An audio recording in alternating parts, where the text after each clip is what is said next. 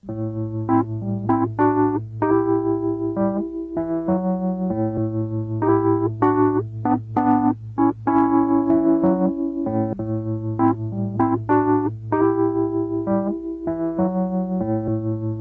el aire de Radio Uruguay, inventamos entre todos la máquina de pensar. Acompáñenos en un viaje a través de los universos que vibran dentro de los libros. Bienvenidos al corazón de las palabras, la máquina de pensar. Conduce Pablo Silva Olazábal. Auspicia Biblioteca Nacional. La máquina de pensar.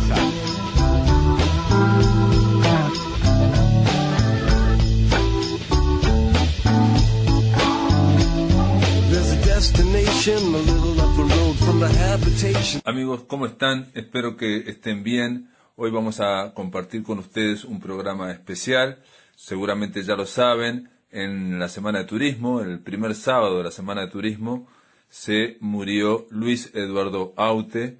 Luis Eduardo Aute lo conocen, es un amigo de la máquina de pensar. Hemos grabado muchas conversaciones con él. Luis Eduardo Aute mm, ya había sufrido un grave accidente cerebral y cardíaco en el 2016 y después de dos meses de estar en coma se recuperó. Y bien el sábado de Semana Santa que se llama Sábado de Gloria se nos fue Luis Eduardo Aute hoy vamos a recordarlo vamos a recordarlo varias veces más aquí en la máquina pero comenzamos de esta manera. Hoy lo que vamos a escuchar es la entrevista que le hiciéramos este, el día del recital. Ustedes saben que el martes pasado eh, Luis Eduardo Aute tuvo, eh, hizo, realizó su recital ahí en el auditorio Adela Reta. Por la mañana fuimos ahí al hotel, al Radisson, para conversar con Aute sobre, bueno, sobre, sobre el arte, sobre las capacidades, sobre las disciplinas que eh, él aborda como artista integral que es, porque hay que decirles que, ustedes ya lo saben, ¿no? Aute es conocido como músico, pero sobre todo es un pintor, es un pintor y dibujante, es un poeta, ha publicado 10 libros de poesía y también es un cineasta. Esta es parte de la conversación que mantuviéramos con Luis Eduardo Aute esta semana.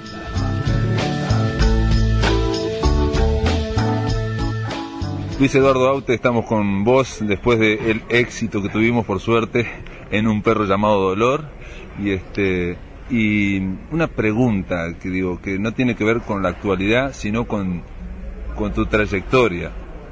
Eh, estamos en general en, la sociedad trata de, de, encasillar a los artistas. ¿Cómo, cómo fue tu, tu búsqueda o tu trabajo para hacer varias disciplinas artísticas o ser reconocido en varios lados? ¿Tuviste eh, em, problemas, complicaciones para, para poder hacer música? Pintura obviamente era lo tuyo de toda la vida, cine, digo, pero eh, el reconocimiento o, la... En general, no sé, me parece a mí que para los artistas hasta, hasta en eso somos encasillados. Pues eh, sí tuve dificultades, tuve problemas cuando empecé a, grabar canciones, a escribir canciones y sobre todo a, a grabar discos. ¿no? Yo empecé a, a, pintar muy joven, la primera exposición la hice a los 16 años, el primer disco lo hice a los 20 tres o por ahí, ¿no?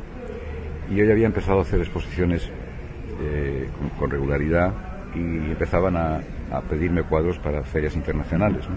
La final de Sao Paulo, la final de París. Y fue grabar el primer disco y se interrumpió todo eso, ¿no? Ibas a poner en una galería importante de Madrid y, no, pude hacer la exposición porque no, no, no, no veían para nada que yo, eh, que un pintor escribiera canciones y que, y que, y que, las cantara. Y se me cerraron ahí todas las puertas. Estuve muchos años sin exponer, con dificultades de exponer en galerías buenas, en galerías de prestigio, porque no acababan de, asimilar el hecho de que, de, que pintara en serio, eh, de, que, de, que, estuviera absolutamente dedicado a la pintura y que al mismo tiempo también eh, eh, fuera, fuera un cantante, ¿no? que fueran canciones mías. ¿no? Y aún hoy todavía hay eh, cierta reticencia, ¿no? Eh, eh, cada vez menos, cada vez menos porque la gente joven que, los artistas jóvenes ahora son multidisciplinares, hacen cómics, aparte de la pintura, hacen tocar en grupos de rock, hacen videoarte, en fin, no hay ningún ninguna ningún prejuicio en la gente joven hoy, ¿no? De utilizar cualquier tipo de, medio de expresión. Felizmente, ya, ya es así. Pero a mí me costó muchísimo, me costó muchísimo, y, ya te digo, se me cerraron todas las puertas, no les parecía. Me acuerdo un, un crítico, José María Moreno Galván, un gran crítico eh, en, España, que me hizo una excelente crítica de una exposición.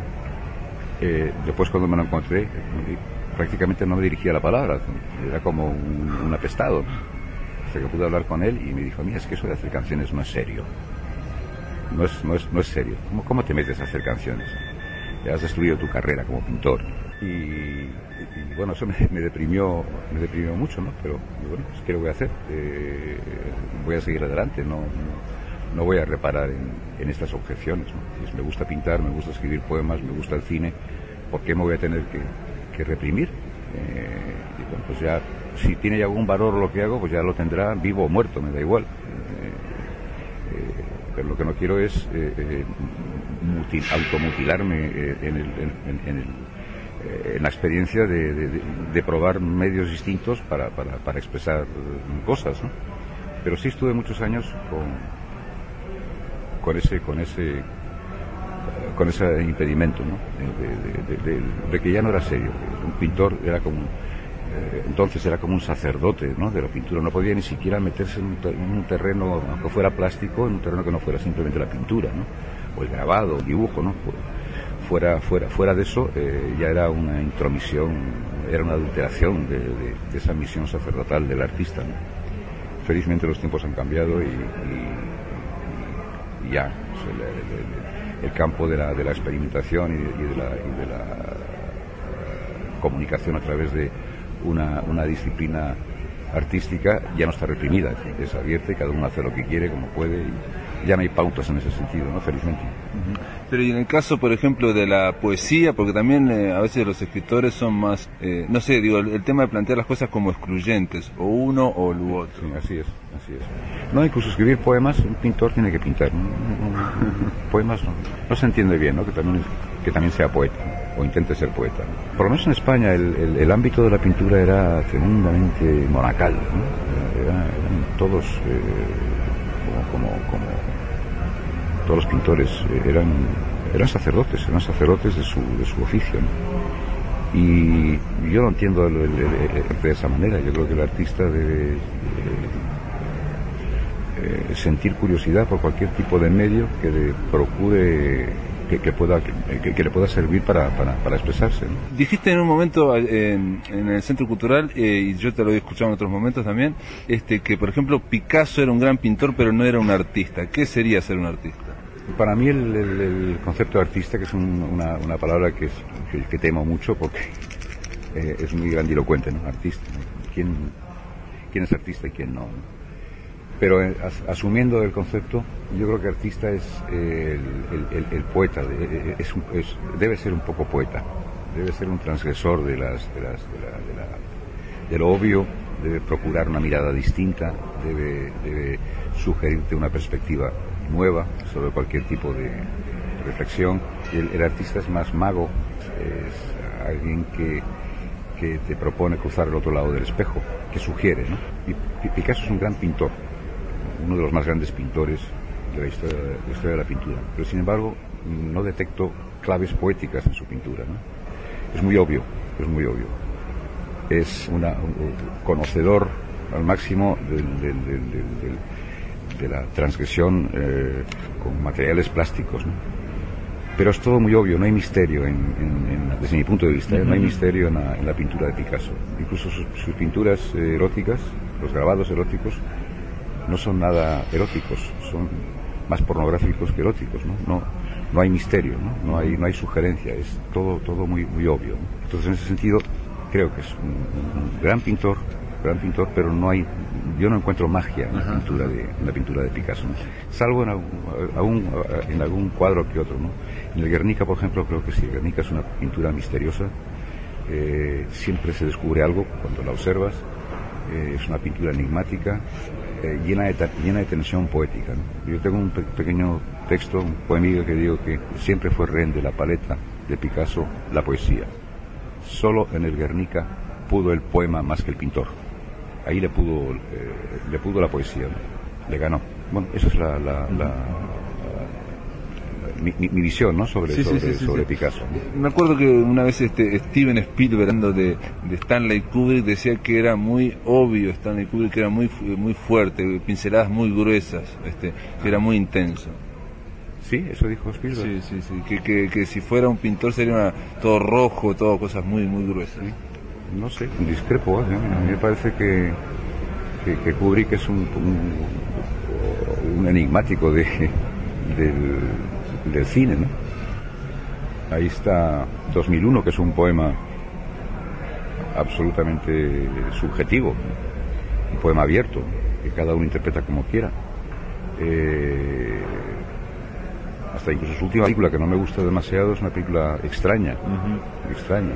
Uno no sabe bien si es una buena película o si es una mala película, pero es, sí, pero sí despierta, despierta curiosidad, ¿no? No, a mí el cine de Kubrick me, me gusta mucho. Lolita es una película muy, muy intensamente poética, ¿no? Es mucho más poema que, narración. Viene de Nabokov, de una, narración. discrepo. Eh, yo creo que al contrario que, quien dijo eso, eh, Spielberg. Spielberg. Que Spielberg sí que es mucho más obvio, ¿no? A mí Spielberg no me gusta. No me gusta. Me parece que es un es un hombre de cine, sabe mucho cine, sin duda. Es un gran narrador, ¿no? Pero es un gran narrador, pero yo no sé qué me quiere contar Spielberg. no, el, mundo personal de Spielberg no, no, lo, no lo detecto, ¿no? el de Kubrick sí. El de Kubrick sí. Kubrick crea un mundo, aún habiendo hecho películas de género, de géneros distintos, él intentó hacer cada película que fuera como la mejor película de ese, de ese género. Aún así, es obvio que son todas del mismo autor y que hay una visión del mundo que él crea, ¿no? que, él, que él inventa, su propia visión. Y yo esa, esa, visión no la veo en, en Spielberg. Yo creo que cuenta muy bien, pero yo no sé quién es Spielberg, qué es lo que él piensa, qué es lo que él cree, que es sobre el mundo del demonio y la carne, ¿no? Sí, sí, sobre todo no se ven sus demonios, quizás. No se ven sus demonios, yo por lo menos no los, no los detecto, ¿no? Y, Kubrick sí, discrepo con esa opinión de y, y, decime, en ese búsqueda de estilo personal, de pincelada personal, ¿no? Pues eh, las cosas siempre se cuentan las mismas cosas, pero con el estilo personal de cada uno, ¿no? O sea, con, con la visión de cada uno que es la que hay que buscar, digamos, ¿no? Este, eh, lo onírico, ¿qué, ¿qué, papel juega en eso, digamos? que ¿A vos te parece que, que es importante o no? Bueno, un artista, yo creo que el artista que realmente habría que tener en cuenta es aquel que te ofrece una mirada distinta sobre, sobre las cosas, ¿no? Eh, ver este vaso eh, siempre se ha visto de esta manera, un vaso de agua de esta manera. el, genio, digamos, el que aporta una mirada original es aquel que, eh, que te propone ver este vaso de otra manera. Te descubre que hay otra, otra manera de, de, ver el vaso. Ese es el genio del, artista. Y yo creo que todo, toda visión de la realidad cine de Buñuel me gusta muchísimo. Buñuel era un surrealista a pesar suyo, así que él no quería hacer surrealismo. él, ya era un surrealista inconsciente de eso. el cine de Buñuel es un cine, son narraciones, pero de repente esa narración se trastoca y se convierte en algo que destruye la propia narración, ¿no? Y no sabes bien eh, por, qué es lo que te, que te está intentando contar, ¿no? No sé, el ángel exterminador es absurdo. Es, y es un gran narrador también, ¿no? Es un gran narrador. Sabe narrar también. Un gran narrador. Es, en los melodramas se veía de, mexicano, ¿no? Que para narrar, este, eh, esos que dicen que tiene que, era muy deficiente, eh, eh, que no le importaba mucho la, factura de las películas, ¿no? Yo creo que no, que todo lo contrario. No hay un plano que sobre una película de Buñuel. Pasa como con Hitchcock también, ¿no? En Hitchcock también hay ese, ese, esa visión surrealista de la realidad, ¿no? Nada es creíble en Hitchcock, ¿no? Y sin embargo estás viendo una narración eh, aparentemente creíble, ¿no? Todo tiene sentido, todo tiene... Pero, pero, luego de repente eh, suceden cosas que, que, destruyen esa racionalidad, ¿no? Y eh, yo busco en, en, el artista esa perspectiva, porque ahí sí está, ahí es donde se esconde la, la, la, visión del artista, cuando entra un poco en el mundo de los sueños, cuando no sabes si lo que te está contando es real o es un sueño o es soñado, ¿no? y, o si lo estás soñando vos que lo estás viendo o el tipo que lo hizo. Sí, no sabes bien el sueño a quién, a quién está, a, quién le pertenece. Y bueno, la categoría del, eh, es una categoría, desde mi punto de vista, absolutamente imprescindible en la creación de un, en el trabajo de un artista, ¿no? Sea pintor, sea, sea escritor, sea... Los cien años de soledad es, magia pura, ¿no? Es magia pura, es una narración. Sí, sí, sí, Pero ahí de repente la realidad se va por otro lado, Se escapa, ¿no? Y se convierte en otra cosa, se convierte en mito, el llamado realismo fantástico, En el aire de Radio Uruguay, La Máquina de Pensar.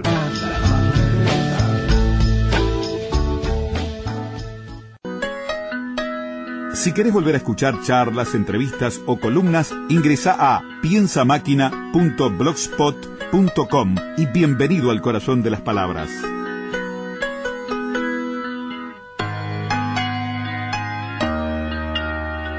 Amigos, estamos compartiendo con ustedes eh, entrevistas a Luis Eduardo Aute para recordarlo y para, bueno, de alguna forma homenajearlo desde la máquina de pensar. Aute, de más está decirlo, es un gran, fue un gran artista en muchas eh, disciplinas. Y nada, vamos a escuchar dos conversaciones que tuvimos con él en, el Hotel Radisson y otra por teléfono. Borges decía también en algún momento que eh, una cosa era la realidad y otra cosa era los entresijos donde uno se ve que eh, no es tan real o, es otra cosa la realidad. No, no, es, suscribo absolutamente esa, esa reflexión de Borges las narraciones de Borges son también son, son así, son, son magia, ¿no? Es una realidad trastocada. Yo creo que su realismo, más que un movimiento, que fue un movimiento, arranca con los dadaístas, pero que es... Es una tendencia, digamos, del arte de antes. Goya era un... sí, toda obra de arte en el, en el, fondo esconde una visión surreal. Eh, toda gran obra de arte, es, las grandes obras de arte eh, son, son oníricas, son oníricas, el, llamado hiperrealismo, eh, que simplemente es la, la, traslación de la fotografía a la pintura. Hay gente que, aporta esa visión eh, irracional, onírica, a esa imagen eh, reproducida exactamente, y hay otros que no lo hacen, ¿no? No sé, ahí está ya la, el, talento de cada, de cada artista. Pero yo creo que toda gran, obra de arte, en el fondo, tiene una gran trasciende lo obvio la poesía te puede llevar a mundos mucho más lejanos que la ciencia. Que la ciencia. La ciencia llega de aquí a aquí y se, y se, y se aplica únicamente a lo demostrable, ¿no? Y la poesía te descubre posibilidades distintas, nuevas, imposibles, ¿no? Escher, por ejemplo, es este dibujante de las perspectivas, las escaleras que suben, que bajan, que no sabes bien eh, desde qué perspectiva, ¿no? Es, es un poeta del, del, dibujo y de, y, de, y de, las perspectivas, ¿no? Te, trastoca lo que estás viendo en el sentido de que lo, lo, aparente no es lo que es, sino que es otra cosa, ¿no? Hay un arte de, de malabarismo en, el, en esa dimensión pero malabarismo en qué sentido? No, no, no. Hablas a veces de mago o de malabarista, en ese sentido, digamos, de magia, obviamente de, magia blanca, ¿no? De esa magia de, entretenimiento. Pero, pero ¿en qué estaría eso?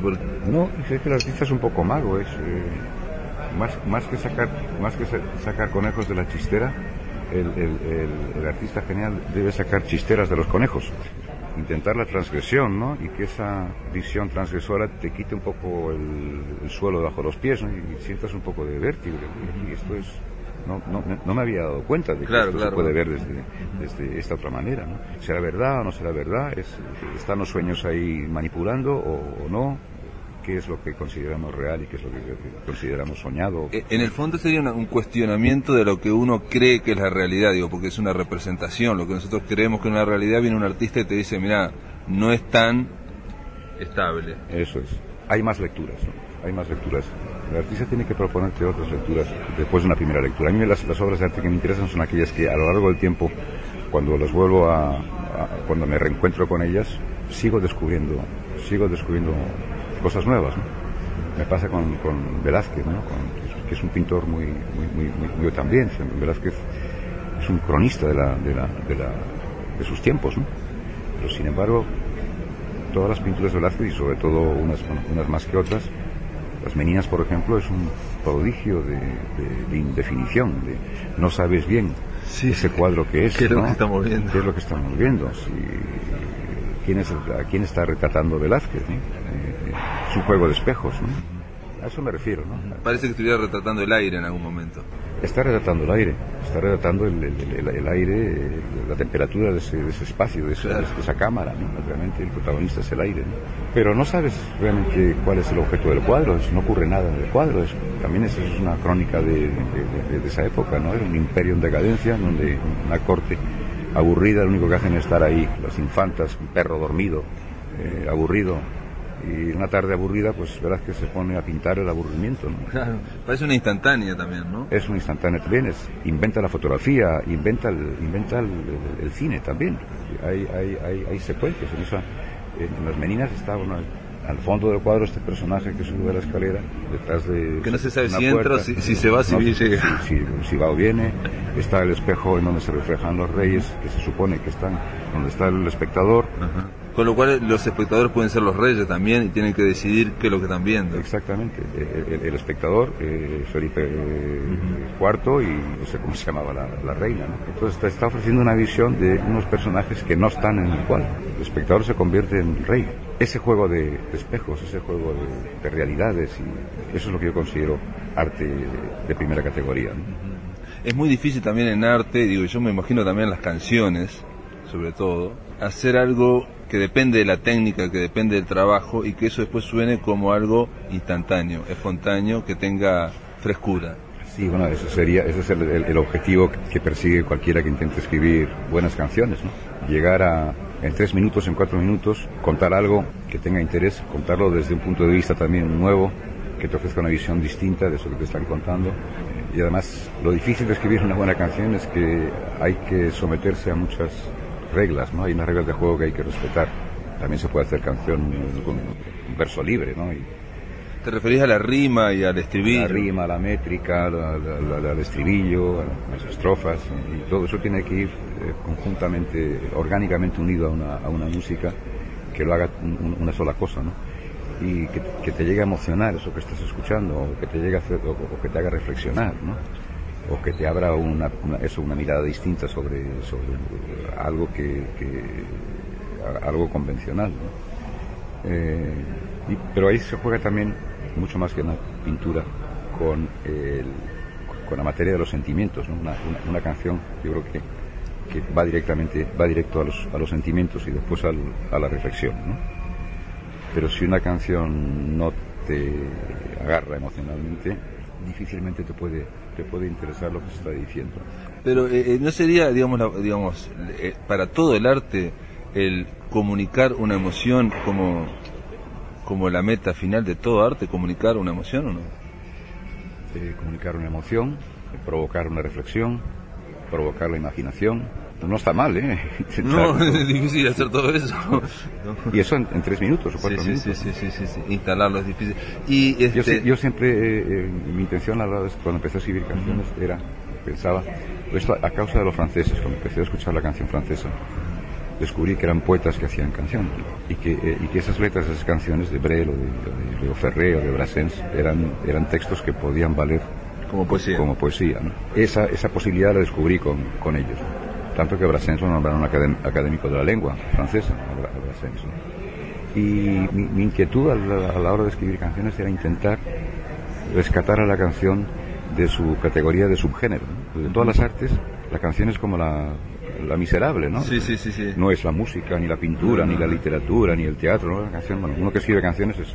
algo bastardo. Sí, algo bastardo. Y no estoy de acuerdo con eso. Creo que escribir una buena canción a veces yo creo que es mucho más difícil que escribir una novela, porque es un poco lo que te decía antes, ¿no? Es tan sintético, tienes que contar algo en, eso, en tres minutos, cuatro minutos, cinco minutos algunas veces. Algo que emocione, algo que te inquiete, algo que te provoque una reflexión, algo que te que forma parte de tu vida, que escuches una canción y y, revives eh, la, situación que, está, que, viviste en el momento que, esa canción te afectó, ¿no? Eh, o como pasa a mí con Somnis de Plaza Rovira, que yo la escucho y este es un detonante para, de nostálgico de nostalgia para mí, que no tiene nada que ver con lo que está diciendo la canción, ¿no? Sí, bueno, eso es eh, otro resultado de, de, una canción que eh, yo agradezco que, que, me digas eso, ¿no? Porque tú no has estado en la Plaza Rovira. No. no ni la conoces. Sin embargo, esa, esa canción eh, debes tener la sensación de que has estado allí, de que, de que, de que eso lo has vivido, ¿no? Eso, si he conseguido eso, Pablo, eh, entonces eh, acerto. No, pero aparte lo que haces en Somnis de Plaza Rovira es recordar tu infancia y de alguna forma eso a través del catalán incluso se nota que hay y, es este y eso eso pega, uno recuerda hacia atrás. Pero eso bueno, pues tú eh, estás muy muy lejano de ese mundo que describo en, esa canción y que me digas que esa canción te, te, te, afecta emocionalmente es un, un logro que yo te agradezco que me lo digas. ¿no? Además, además catalán. hablo catalán, no, no muy bien, hablo catalán, he vivido algún tiempo allí, mi padre era catalán, y, esa canción surge de una invitación que me hicieron eh, los vecinos del barrio de Gracia, al cual pertenece la Plaza Rovira, donde, donde vivió la familia de mi padre, donde nació mi padre. Me invitaron a cerrar las fiestas, la fiesta mayor de allí, después de muchos años sin que, sin pasara por allí. Y al ir allí me encontré con, amigos de cuando era pequeño, con una prima que creí que, había, que ya no existía, eh, con el dueño del bar donde iba con mi padre. Estuve un año y pico viviendo ahí de pequeño. Y bueno, fue tan emocionante ese, encuentro que les, prometí a los, vecinos ahí en la plaza cuando estaba ahí, estábamos juntos, que les iba a escribir una canción eh, dedicada al, barrio, a la plaza y a, y a los vecinos. Pero lo iba a hacer en catalán lo iba a hacer en catalán. Y bueno, con mucho diccionario con la ayuda de algún amigo que otro, logré, logré escribir ese texto. Pero creo que es, no sé, tal vez me equivoqué, pero que, creo que es la primera vez que un no catalano parlante que escribe escribe en catalán. De cantar en catalán ha habido muchos que han cantado en catalán, pero escribir en catalán es otra, es un reto que, que me propuse y que creo que no salió de todo mal. Bueno, eh, Luis Eduardo, me están diciendo este, que se terminó con Pero simplemente para terminar, eh, escribiste al albur, que vivíamos al albur de la intemperie, hace en el 2009, eso salió en el 2010. Esas fueron palabras proféticas. Eh, lamentablemente no. Bueno, a la intemperie vivimos siempre, desde que el mundo es mundo. es una falacia pensar que, que, que, algo puede estar seguro, ¿no? Nada, nada hay seguro, todo todo se puede desmoronar en cualquier momento. Pero sí que creo que estamos viendo un momento histórico muy especial, en el sentido de que, de, que todo parece precario, de que, de que en cualquier momento se puede resquebrajar todo, toda la estructura esta eh, económica, que, económica, política, cultural, educativa, que, educativa, que nos, nos, ha eh, sostenido a lo largo de todos estos años. ¿no? Está todo como a punto de quiebra. Y sí, pues hay, alguna canción que otra que es pura premonición, sobre todo hay eh, una que se llama Atenas, Atenas en llamas, que la escribí hace... La empecé a escribir eh, hace eh, tres, tres, años, tres años en, en, Atenas, en casa de un amigo que vive en el barrio en donde se dieron las primeras revueltas de hace tres años y pico. Todavía había grafitis en, las calles de, las, revueltas. Y cenando en casa de este amigo empezamos a hablar un poco de la, gran paradoja de, Grecia, ¿no? que siendo Grecia la cuna de la cultura occidental, Europa no existiría sin Grecia, que a lo largo del tiempo llegaron las cosas a tal situación que Europa desahucia a Grecia, la tiene como un país paria y dándole limosnas, ¿no? Para que no, para, que no desaparezca.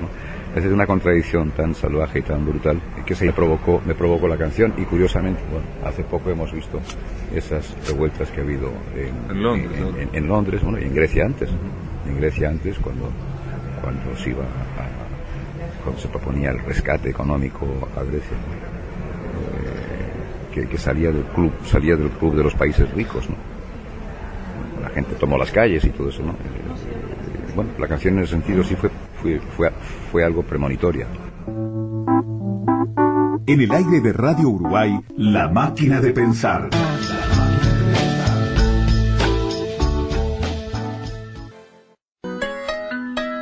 Si querés volver a escuchar charlas, entrevistas o columnas, ingresa a piensamáquina.blogspot.com y bienvenido al corazón de las palabras.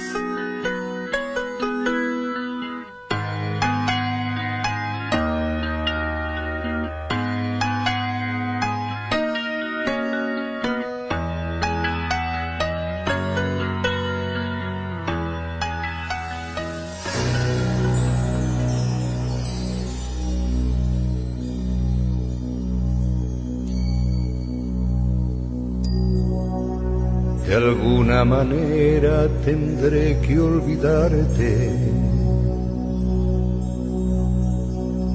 Por mucho que quiera, no es fácil, ya sabes. Me faltan las fuerzas, ha sido muy tarde y nada más nada más, apenas nada más.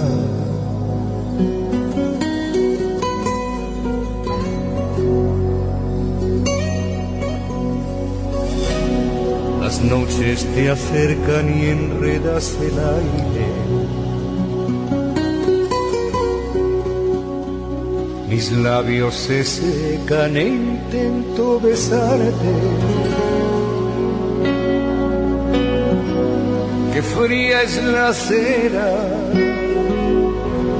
de un beso de nadie y nada más, nada más, apenas nada más.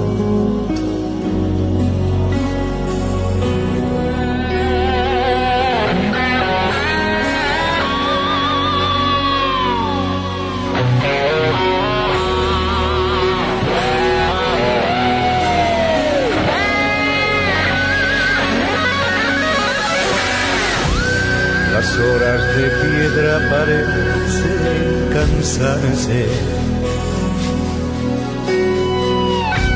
Y el tiempo se peina con gesto de amante.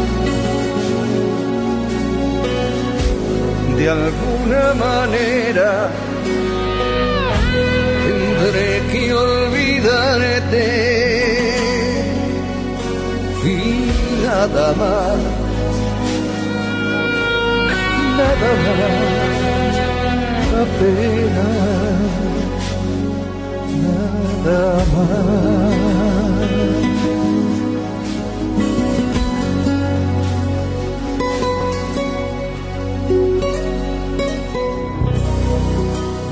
Por último, en este tercer bloque, La Máquina de Pensar, los invitamos a repasar una conversación que mantuviéramos con Aute, donde conversamos sobre eh, el disco Intemperie que vino a presentar y sobre la actualidad política convulsionada de los países árabes, de Europa, en fin, escuchamos a Aute. ¿Cómo andás, Luis Eduardo? Hola, Pablo. Hola. Eh, Luis Luis Eduardo Aute tiene más de tiene 32 álbumes este en solitario y acaba bueno de, de, sacar o de editar uno que se llama Intemperie hace un par de meses. El año pasado cuando te entrevistamos este Luis Eduardo estabas a punto de estrenar Intemperie. Bueno ahora ya está estrenado ya está uh -huh. este la gente lo ha escuchado. Cómo te encuentras con eh, con este disco bueno pues eh, bastante satisfecho porque se parece bastante a a lo que yo pretendía uh -huh. y, y, luego por otro lado está teniendo una muy muy un recibimiento muy bueno por parte de la gente uh -huh. eh, me hace acordar este a eh, Woody Allen cuando a la gente le decía este eh, lo extraordinaria que era Manhattan él decía en un momento sí porque nadie conoce la que yo tenía en la cabeza Ah, exactamente, sí, sí. No tiene nada que ver. O, o, bueno, el resultado no era lo mismo sí. que lo que tenía en la cabeza, ¿no? Sí, sí. Bueno, en este caso eh, el resultado se aproxima bastante a lo que uh -huh. tenía en la cabeza. Intemperie, vos planteás en este disco que vivimos, que estamos al albur de la intemperie. ¿Tú qué crees? Yo creo que sí. Pensé... Aquí, sí. aquí aparecemos sin saber por qué, sin haberlo pedido eh, andamos por la vida intentando buscar el sentido de la vida, no, la no, no, no, lo encontramos y después tenemos que dejarlo y tampoco sabemos qué pasa después, ¿no? Uh -huh. Y estamos eh, totalmente en los brazos de, del caos y, y, de la intemperie, ¿no? Uh -huh. eh, en términos generales y en estos tiempos concretamente en estos tiempos que estamos viviendo todavía más, ¿no? Porque son épocas muy raras, muy de, cambios muy profundos y, con poca perspectiva de futuro. Eh, todos tus discos eh, siempre hay una, una, una beta, digamos, existencial, que es la que estás planteando ahora. Bueno, en realidad, este, las preguntas para qué estamos, de dónde venimos, pero en este disco en particular, yo al menos este, em, vi por o escuché por primera vez este, una, una, una crítica muy eh, acervada, acerva a lo que estamos viviendo. O sea, concretamente este libro, este libro, este disco, en vez de, en vez de intemperie se podría haber llamado crisis, pensé yo, porque está muy este, atado a la crisis eh, global que vive Europa, bueno, a las crisis de Grecia, de Irlanda, de la propia España, los 5 millones de parados. Bueno, eh, eh, estoy de acuerdo contigo. Es, es una situación um, global, con esa palabra tan de moda ahora, ¿no? Eh, en, Occidente, ¿no? Occidente está, es un barco que está hundiéndose poco a poco y el único proyecto que tiene la tripulación del barco es ponerle parches al barco para que tarde en hundirse, ¿no? Y no sé, yo creo que es una, toda una civilización que está en crisis, no solamente es una crisis económica, es una crisis eh, en, muchos ámbitos, ¿no? Es una crisis eh, en la comunicación, eh, Internet, eh, eh, la aparición de Internet es un fenómeno histórico que está cambiándolo todo, una crisis de educación, una crisis de, de, convivencia, una crisis creativa, crisis en las iglesias, tanta crisis yo creo que es síntoma de que, de que estamos cambiando de cambiando de era, ¿no? Eh, la llamada era contemporánea, que arrancó en la Revolución Francesa, yo creo que está muriendo aquí. Eh, y arrancamos otra otra era distinta que, que, no sé si se llamará digital o digital o, o lo que o lo que se quiera, ¿no? Pero claramente estamos pasando por una transición muy profunda de, convivencia, de, de, política, de economía, de, historia.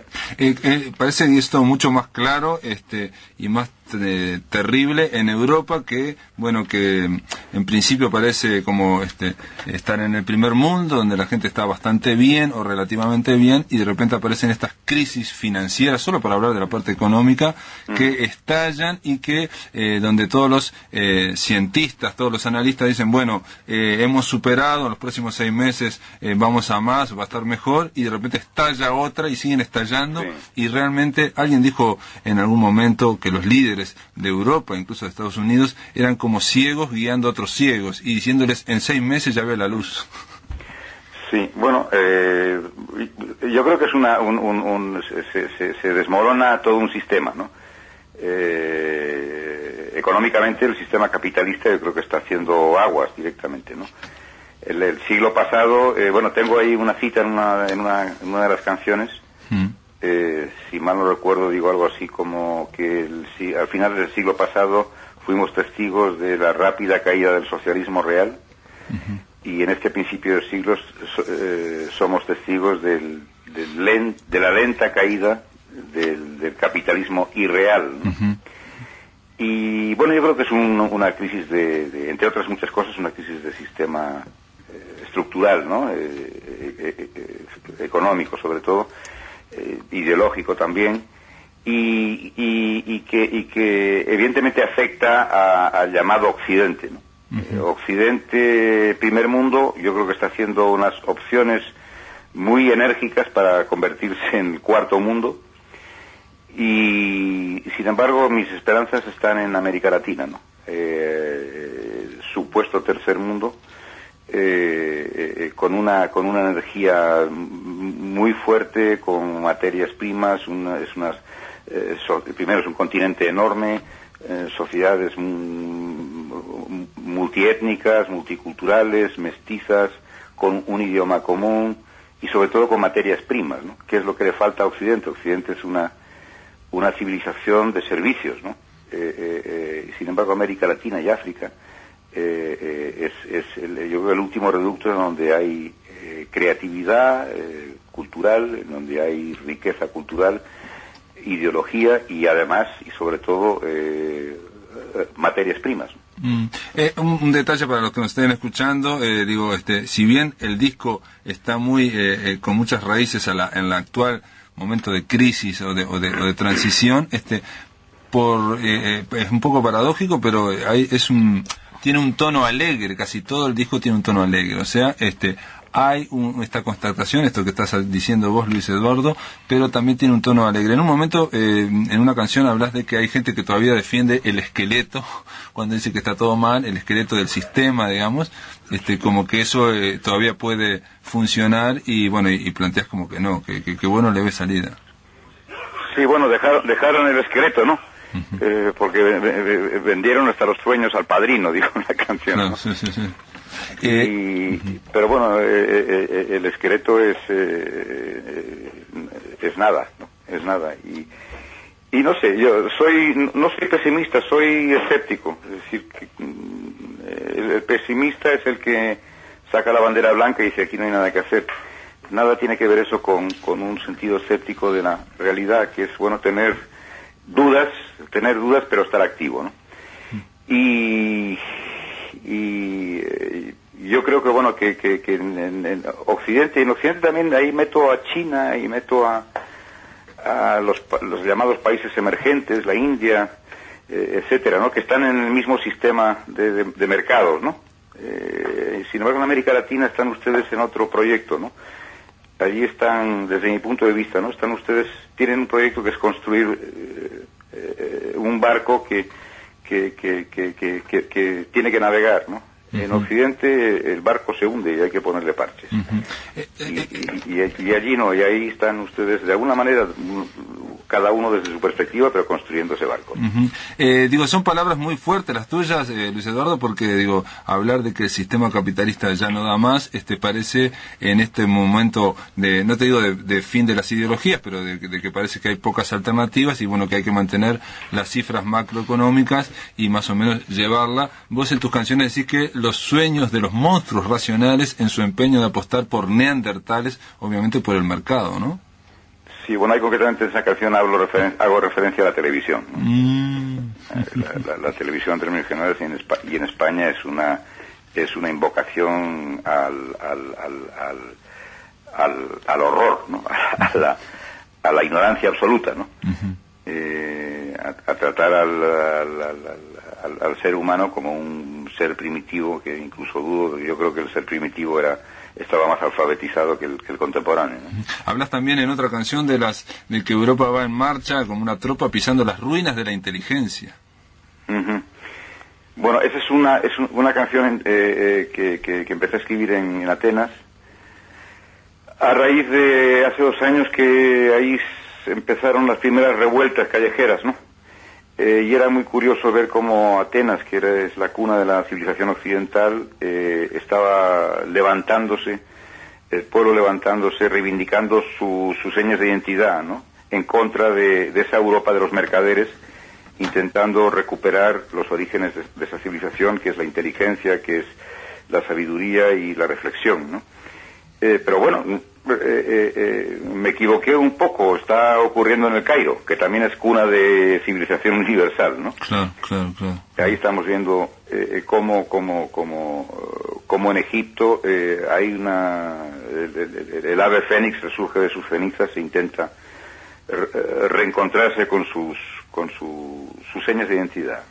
Eh, pero ahí, digo, vos lo achacás también, digo, más allá de que es una conversación, este, a las mismas causas, o sea, las causas del mercado, de que no satisface a la mayoría de la población.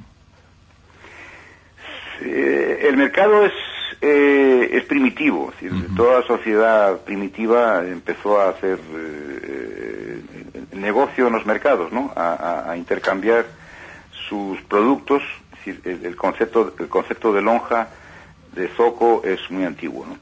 Pero una cosa es eso y otra cosa es esta eh, eh, ciencia del mercado, ¿no? Esta teoría científica del mercado que nada tiene que ver con, los orígenes de, ese intercambio de bienes, ¿no?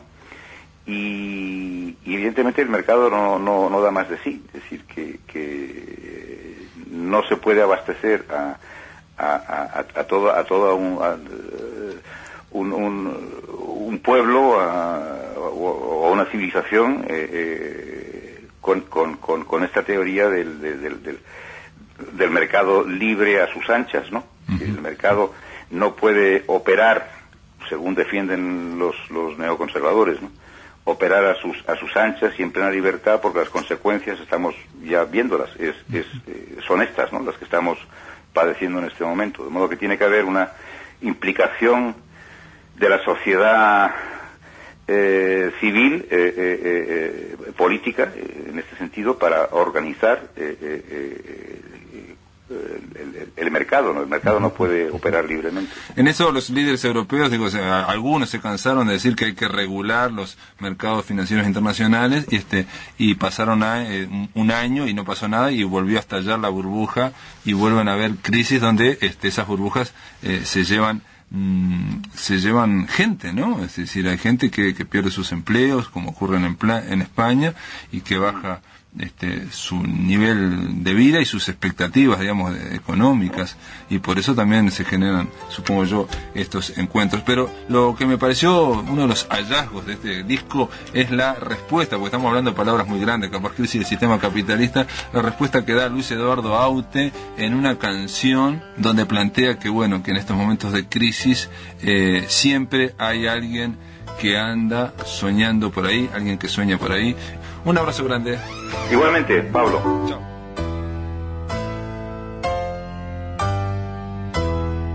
Esto es todo amigos, espero que les haya gustado, espero que lo pasen bien.